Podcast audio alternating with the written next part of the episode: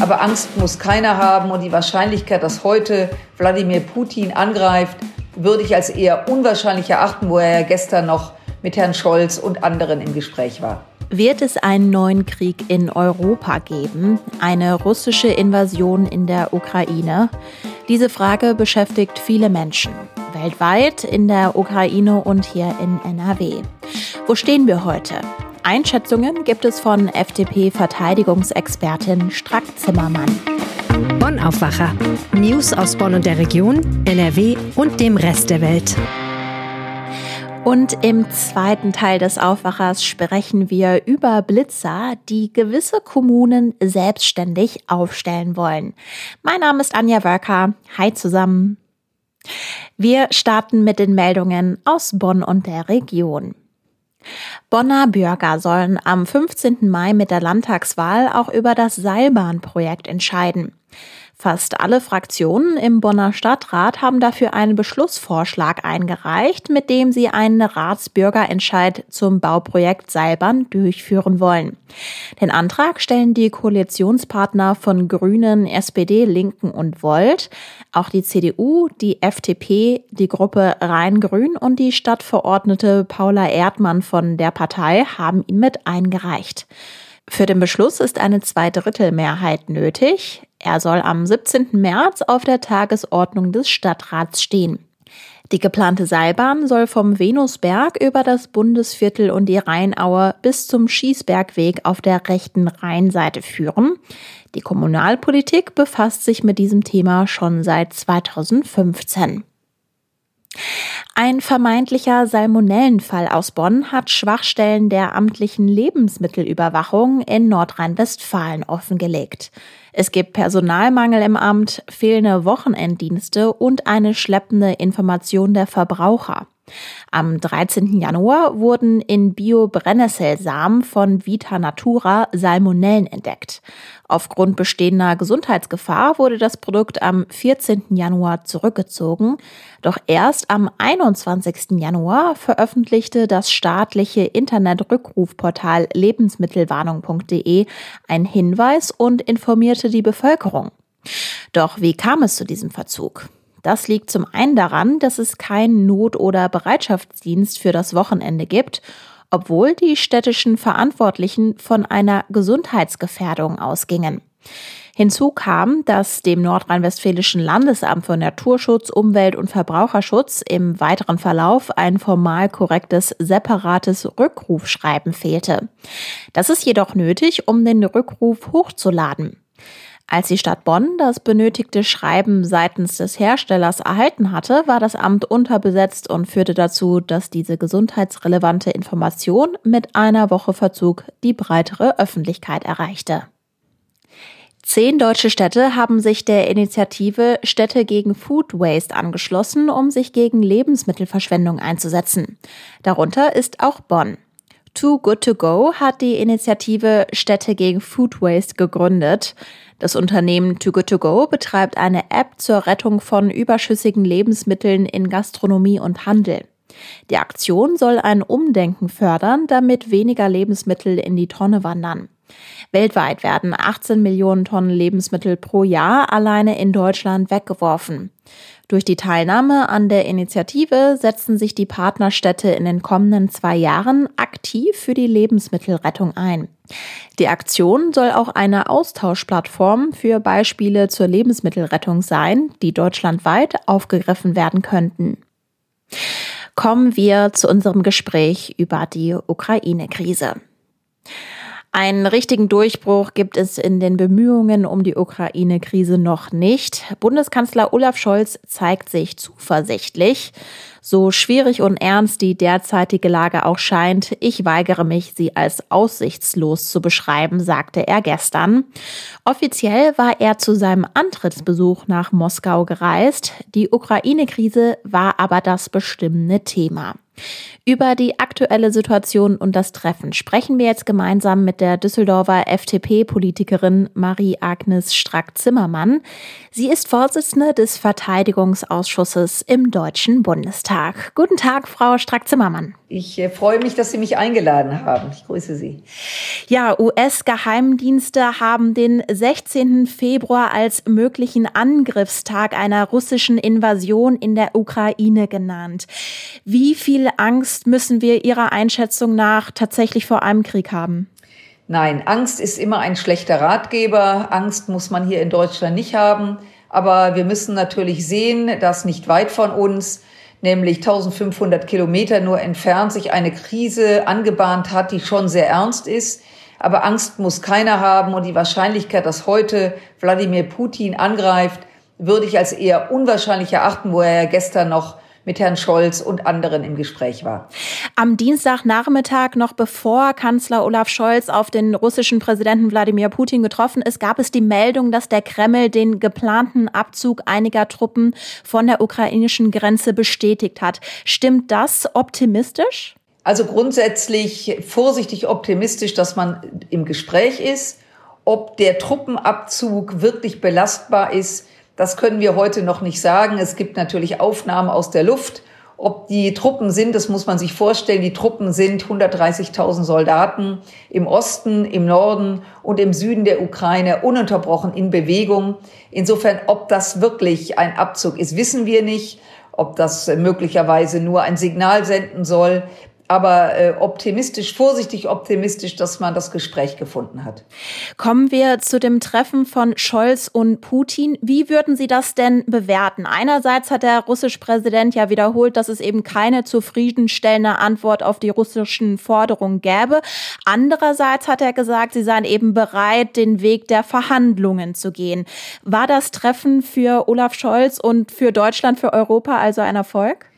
Also so weit würde ich nicht gehen. Ich glaube, was von hoher Relevanz ist angesichts dieser brisanten Situation, dass man sich trifft, dass Wladimir Putin mit Deutschland, mit Frankreich, mit den USA im Gespräch ist. Wir dürfen aber nicht vergessen, nämlich den dritten auf dem Tisch, nämlich die Ukraine.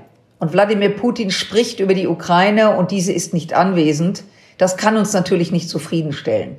Und dann muss man auch immer wieder sagen, nicht die NATO hat 130.000 Soldaten geschickt, sondern Russland. Russland ist der Aggressor und unsere Erwartungshaltung, dass Russland seine Truppen zurückzieht, die ist da nach wie vor. Und ich finde, dass der Kanzler eine gute Figur gemacht hat. Er hat in seiner ruhigen, sehr bedächtigen Art erstmal hervorgehoben, die, das, was wir gemeinsam haben mit dem russischen Volk, dass keiner Krieg will.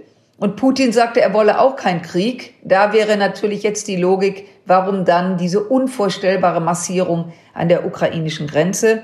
Also ähm, wie gesagt, die Situation ist ernst und wenn man genau hingehört hat, hat man auch gehört, dass Putin nach wie vor an seinen Bedingungen für einen Rückzug, Rückzug festhält, nämlich dahingehend, dass er der Meinung ist, sich angegriffen äh, zu fühlen von der NATO, dass er im Recht ist. Und äh, er bringt dann auch immer wieder das Narrativ, nämlich des Angriffs seinerzeit in, im Balkankrieg in den 90er Jahren wo Scholz ja auch direkt gesagt hat, stopp, das war ein Völkermord, wo die NATO eingegriffen hat und Putin wahrlich, und das ist schon ein bisschen gespenstisch, wenn ich es harmlos ausdrücke, äh, die russische Minderheit in der Ukraine, im Donbass, sozusagen gleichsetzt mit ähm, der Situation des Völkermordes seiner Zeit, das ist schon, ich sag das mal, beachtlich historische Verzerrung und auch das muss man hören. Wie gesagt, wenngleich es gut ist, dass man im Gespräch ist. Sie haben gerade Olaf Scholz Art bedacht beschrieben. Wie schätzen Sie das dann ein, wie man Wladimir Putin strategisch gut begegnen muss? Ist das eben eher entgegenkommend oder muss man ganz klar harte Kante zeigen? Also ich glaube, dass Wladimir Putin nur die deutliche Sprache versteht, aber die deutliche Sprache heißt nicht rustikal breitbeinig durch den Kreml zu laufen. Eine klare Aussage kann auch in einer ruhigen, bedächtigen Art gemacht werden, was ich glaube, was in der Situation auch Sinn macht. Also man darf nicht vergessen, dass ein Tag bevor äh, das Treffen stattgefunden hat, Putin ja im Fernsehen sich mit Außenminister Lavrov besprochen hat äh, und äh, da hat er äh, intoniert, gibt es eine Möglichkeit, dass man in diplomatische Verhandlungen, also können diplomatische Verhandlungen helfen? Und Lavrov hat bestätigt, ja, Herr Präsident, das können Sie.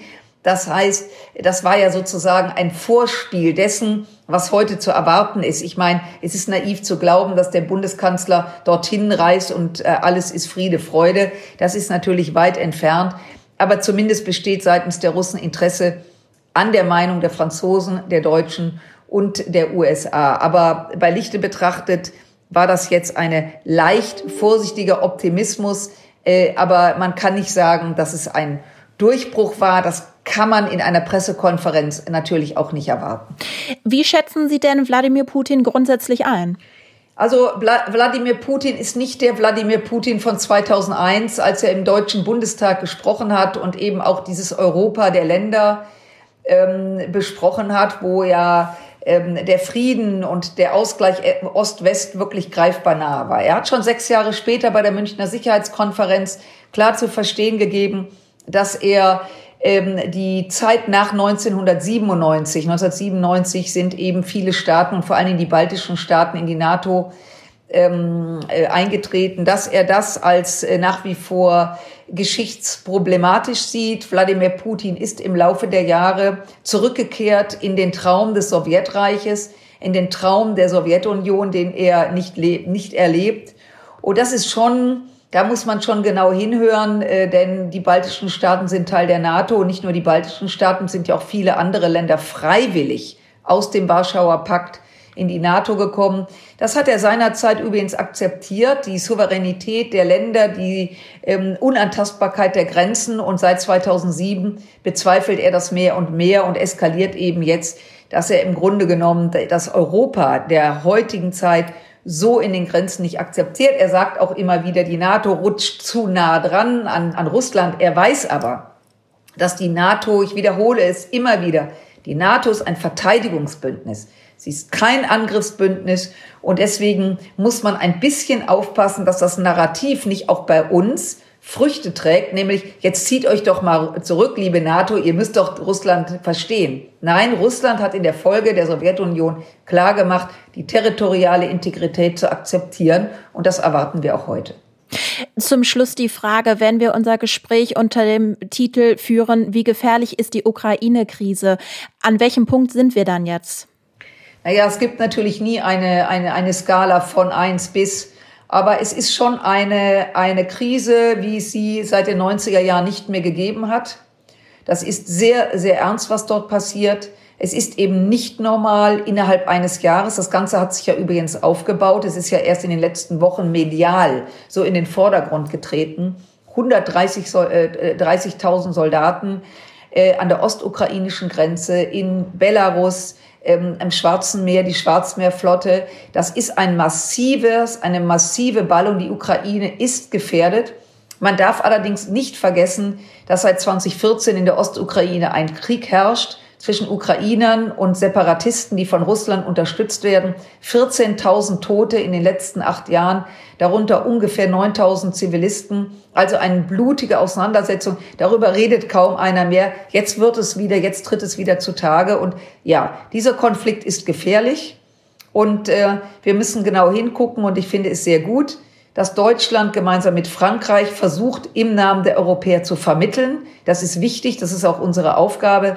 Und deswegen äh, bin ich froh, dass der Kanzler bei Wladimir Putin war. Frau Strack-Zimmermann, ganz herzlichen Dank fürs Gespräch. Ich danke Ihnen für Ihr Interesse. Und am Dienstagabend haben die Behörden in Kiew außerdem mitgeteilt, dass das Verteidigungsministerium und zwei wichtige staatliche Banken Ziel eines Cyberangriffs geworden sind. Über alle aktuellen Nachrichten halten wir euch immer auf RP Online auf dem Laufenden. Noch schnell über die dunkelorange Ampeldüsen oder statt mit 50 km/h lieber mit 75 durch die Ortschaft brettern. Das ist nicht nur für den Autofahrer oder die Autofahrerin gefährlich, sondern klar auch für alle anderen Verkehrsteilnehmer. Die Blitzer sollen diejenigen, die sich nicht an die Verkehrsregeln halten, überführen und zu sicherem Fahrverhalten anregen. Einige Städte machen dem Land NRW aktuell Druck, selber selber entscheiden zu können, wo sie blitzen können.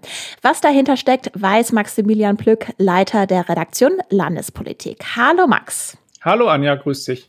Ja, kurzes Rechtswissen vorab. In NRW dürfen aktuell nur größere Städte mit mehr als 60.000 Einwohnern selbstständig Blitzerkontrollen machen. Was hat das denn womöglich für Konsequenzen? Also das heißt in erster Linie, dass die Kreise für die kleineren Gemeinden und die mittleren Gemeinden zuständig sind und dann entscheiden dürfen, wo eben ein, eine mobile Blitze aufgestellt äh, wird. Das ist insofern halt eben schwierig, ähm, sagen einige der Kommunen, weil sie sehen, dass die Kreisordnungsbehörden und eben die Polizei ausgelastet sind. Also dass sie gar nicht die Personalressourcen haben, um eben da den Wünschen, die so wurde es mir gesagt, von den Bürgern auch häufig an die Kommunen herangetragen werden, dann zu erfüllen, dann an bestimmten Orten zu blitzen. Was heißt denn Wünsche? Da sagte mir beispielsweise der Präsident vom Städte- und Gemeindebund, Eckhard Rutemeyer, äh, dass er das häufig hört, beispielsweise in Bürgersprechstunden. Die kommen dann hin und sagen, hier, pass auf, ich habe hier eine Schule, ich habe hier ein Seniorenheim, ich sehe, dass die Leute dort mit einem Rolli irgendwie nur schwer über die Straße kommen und die Leute ballern da aber auch irgendwie entlang und da müsste dann halt eben eine Blitze aufgestellt werden.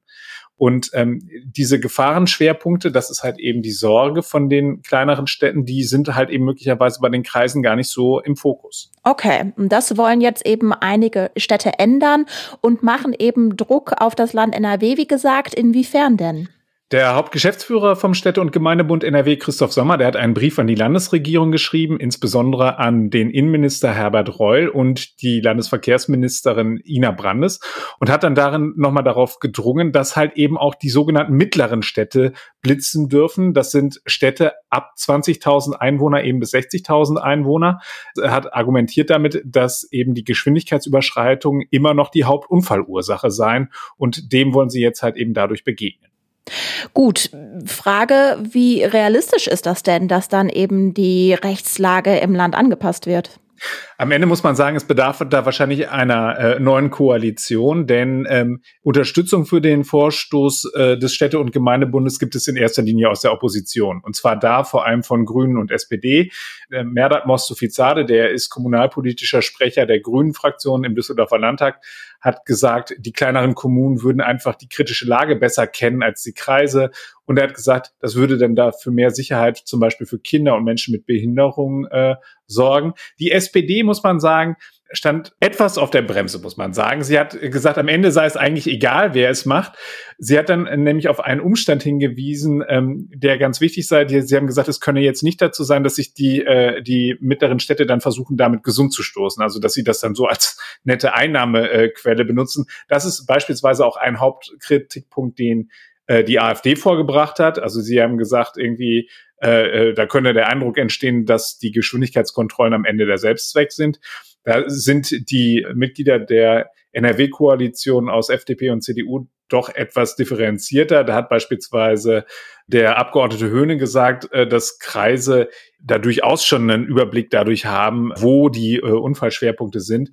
Also da kam vor allem eine ablehnende Haltung von FDP und CDU und eben auch von der AfD. Das heißt, ein Selbstläufer ist so eine Anpassung ja nicht. Und auch was du gerade äh, gesagt hast, von wegen äh, Kommunen wollen dann Geld verdienen, dieser Vorwurf, also dass gewisse Blitzer Abzocke sind, das wurde ja auch schon immer wieder in der Vergangenheit von allen möglichen Menschen geäußert. Genau, die moderne Wegelagerei. Nein, aber am Ende ist das tatsächlich nicht so. Das hat auch noch mal Christoph Sommer unterstrichen vom Städte- und Gemeindebund. Der hat dem ganz klar widersprochen und hat gesagt, es gehe den Kommunen eben nicht um Einnahmequellen. Vielmehr sei das ja auch erstmal mit großen Kosten verbunden. Da geht es um die Anschaffung eben der Geräte, um Ausstattung, den Betrieb des Radarwagens und so weiter. Das sei alles sehr, sehr kostenintensiv. Und am Ende muss man sagen, die Wahrheit wird wahrscheinlich wie so häufig in der Mitte liegen. Natürlich äh, wenn ich äh, ein, ein solches Gerät angeschafft habe und das längere Zeit betreibe, dann wird es sich irgendwann auch amortisiert haben. Und genau, müssen wir mal abwarten. Also wie die Landtagswahl ausgeht, wenn hier eine äh, SPD äh, geführte Regierung an die Macht kommt, möglicherweise unter Beteiligung der Grünen, dann hat äh, dieses Projekt durchaus Chancen. Der Städte- und Gemeindebund fordert das Land NRW auf, kleineren Städten ab 20.000 Einwohnern das Blitzen zu ermöglichen. Bisher kümmern sich die Kreise darum. Ob das Land die Rechtslage aber tatsächlich verändert, scheint offen. Die Infos hatte Maximilian Plöck. Vielen Dank. Sehr gerne. Die Meldungen. Der NRW-Landtag kommt heute zur Plenarsitzung zusammen. Auf der Agenda stehen unter anderem eine Debatte zur maroden A45-Brücke und die Schulpolitik. Am Vormittag gibt es eine aktuelle Stunde über eine mögliche Abschaffung des Numerus Clausus für Lehramtsstudiengänge. Außerdem geht es um eine Schulrechtsänderung, mit dem das digitale Lernen und Lehren an Schulen in NRW gesetzlich verankert wird. Ab 14 Uhr kommen heute die Länderchefs und Bundeskanzler Olaf Scholz zur Ministerpräsidentenkonferenz zusammen. Im Fokus stehen die weiteren Entwicklungen in der Corona-Pandemie und mögliche Lockerungen. In einem ersten Beschlussvorschlag heißt es, dass bis zum 20. März weitreichende Corona-Einschränkungen zurückgenommen werden sollen. Das Wetter. Der Mittwoch hat viele Wolken und es sind immer wieder Schauer dabei. Dabei ist es sehr mild bei Temperaturen zwischen 10 und 15 Grad. Dazu gibt es einiges an Wind, auch starke bis stürmische Böen sind drin. Morgen ist es vom Münsterland bis nach Ostwestfalen noch dichter bewölkt und es gibt zeitweise Regen. Sonst ist es ein Ticken aufgelockerter mit einzelnen Regenschauern. Wir erreichen maximal 11 Grad. Ich wünsche euch einen schönen Tag. Mein Name ist Anja Wölker. Ciao. Mehr Nachrichten aus Bonn und der Region gibt's jederzeit beim Generalanzeiger. Schaut vorbei auf ga.de.